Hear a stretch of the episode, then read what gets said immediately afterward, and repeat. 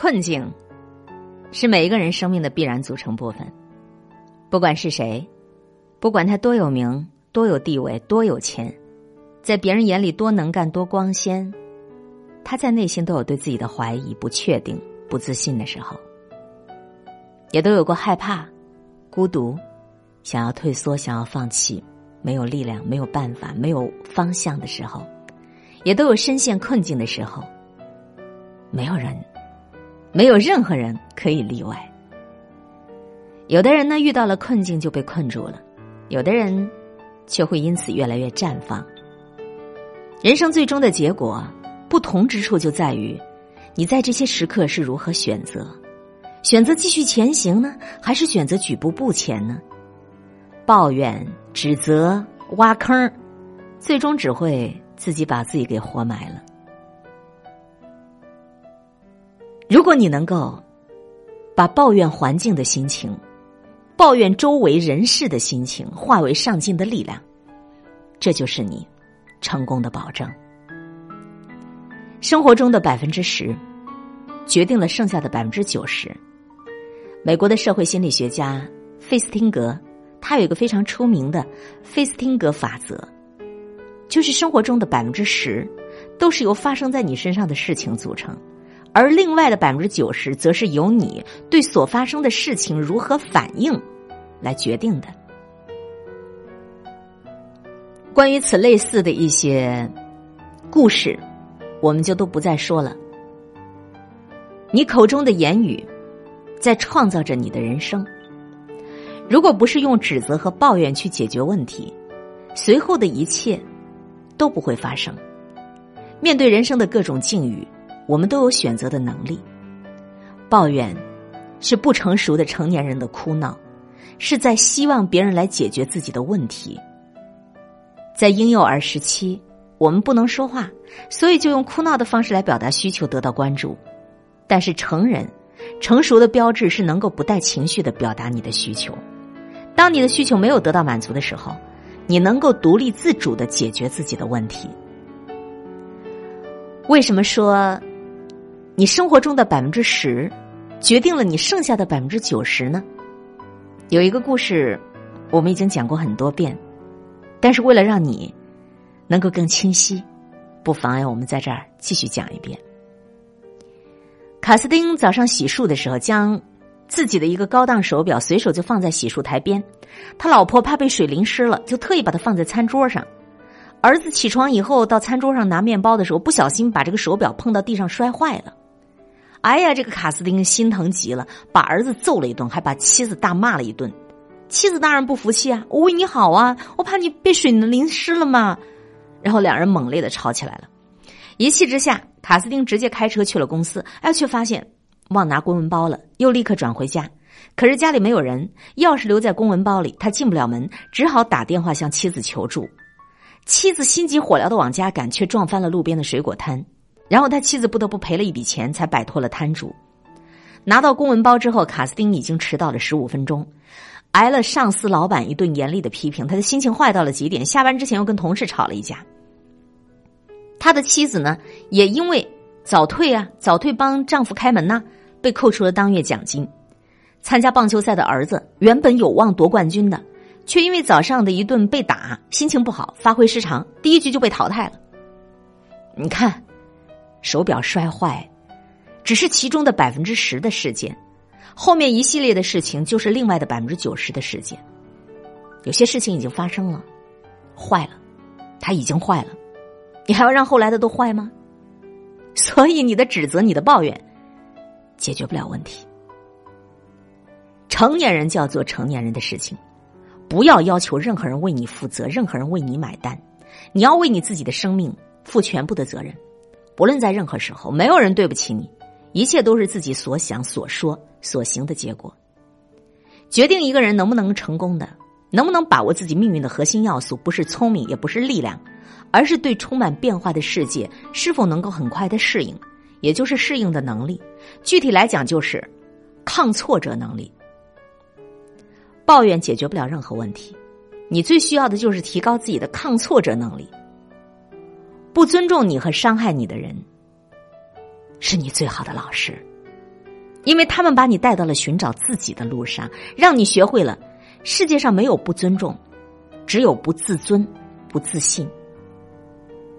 当你有了足够的自尊自信的时候，就没有人能够不尊重你。伤害你的人，是让你知道你的软肋在哪儿，哪儿需要变得强壮。不管在哪里，都会有不完善、不尽如人意的地方，都会有不顺眼的人、不顺心的事儿。不管跟谁在一起，都会有让你失望、不爽，甚至愤怒的地方。这就是人生。其实你能做到的，远远的比你以为的要多得多。快乐和痛苦的人最大的区别，不是经历不一样，而是经历之后问了自己什么。经历不如意的时候呢，请问自己四个问题：第一，我想要什么？第二，我需要提高什么？第三，我学习了什么？第四，我可以做些什么？你可以选择抱怨，也可以选择创造。你的选择决定了你的今天和未来的状态。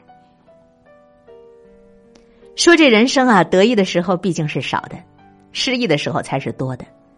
在遇到各种苦难和不如意的时候，不对抗、不逃避、不抱怨，改变能够改变的，接受不能改变的。让生命中的一切跌宕起伏，都成为丰富自己人生的源头。你能做到的，远比你以为的要多。如果有可能，从今天开始，咱们都做一个不抱怨的行动者。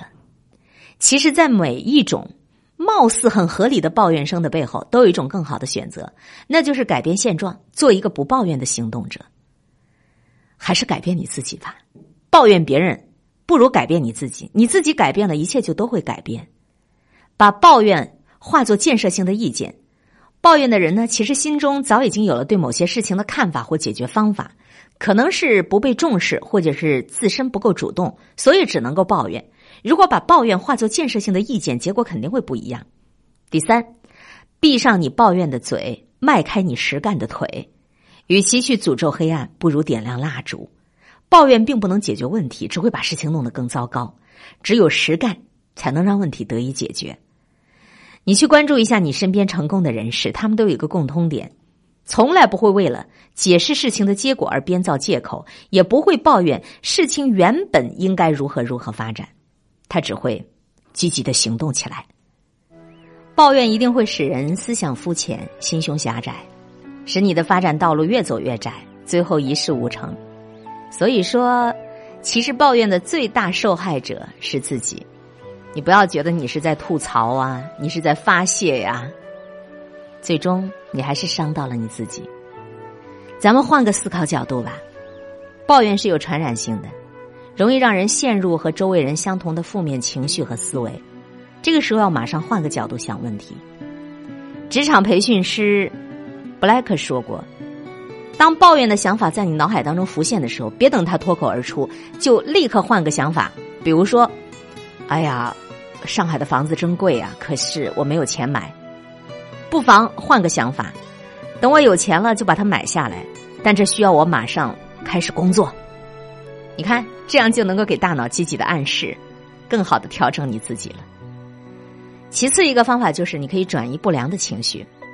如果说这个负面情绪已经根深蒂固了，难以通过转换角度来消除，你可以试一试物理方法。这会儿你特别想发作，特别想要抱怨，拿出耳机，听听音乐，或者到外面去跑跑步，转移，做一些有助于身心健康的事情。第三个方法，常做感恩的练习。习惯抱怨的人呢，可能短期之内很难的改变。可以通过感恩的小练习来增加对快乐的记忆。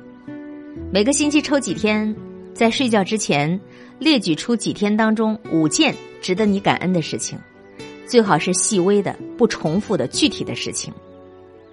你看，我们每一天如果不抱怨生活，努力的去想解决问题的方法，别把人生想得太困难了。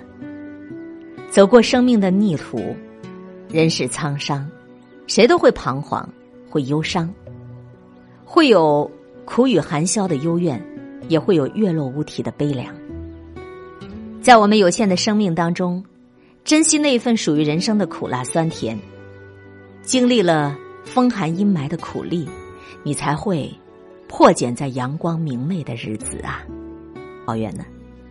无论你有怎样的恨铁不成钢的人，无论你身边有怎样哀其不幸、怒其不争的人士，你要知道，这些抱怨的情绪都会伤害到你自己的身心健康。你并非先知，也不是救世主，别给自己加太多的戏。如果是周围有人的行为举止未能如你所愿，哪怕这个人是你的亲人，是你的朋友，也请你点到为止，为了你自己的身心健康。但凡是大动肝火、发脾气、发怒的人，都是在拿他人的错误惩罚自己。我们都会带着自己这一生的修为，站在上帝面前等待命运公正的评判。所以，还是少说话，多做事。止语，是你一生最难的修行。